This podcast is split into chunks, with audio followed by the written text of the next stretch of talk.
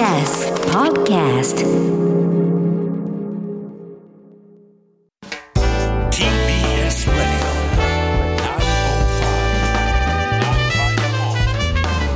Radio 動かす TBS ラジセッション立憲と維新児童手当の所得制限を撤廃する法案を提出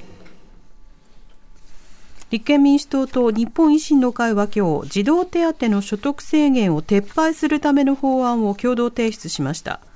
この法案は子ども・子育て支援は個別の家庭の事情にかかわらず社会全体で行うという理念のもと児童手当の所得制限を撤廃するもので法案が成立した場合現在受給対象になっていない人に対して今年2月分から支給することができるということです。また法案ではひとり親世帯を対象とした児童扶養手当や障害のある子どもを対象にした特別児童扶養手当高校授業料無償化についても所得制限の撤廃を検討すべきとしています。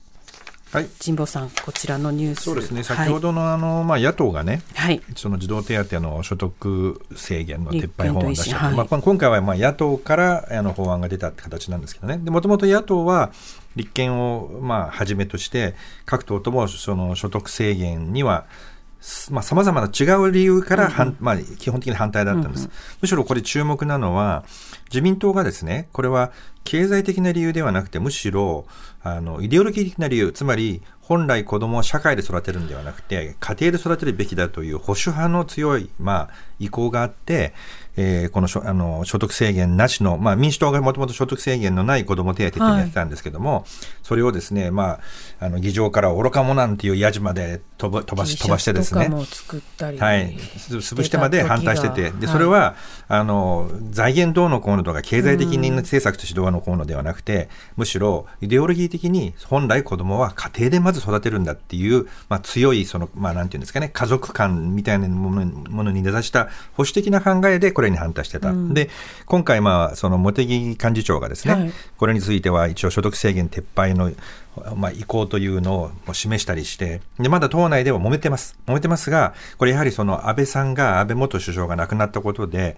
自民党という党の党内の軸がですね、かつての、まあ、非常にその保守派に、あの、まあ、偏ってるほど、あの、力が集中していたのから、まあ、もうちょっと、まあ、普通にっていうとちょっと言い方は語弊ありますけども、あの、極端にその保守派の意向で、が、その、ものを言うような党じゃなくなってるかどうかを見る、見極める試金石という意味でね、この法案に対して自民党が乗ってくるかどうか、えー、というのは、まあ、非常にあの注目されるところだと思います。うん、はい、は、ニュースジ TBS ラデオ。TBS ラオ。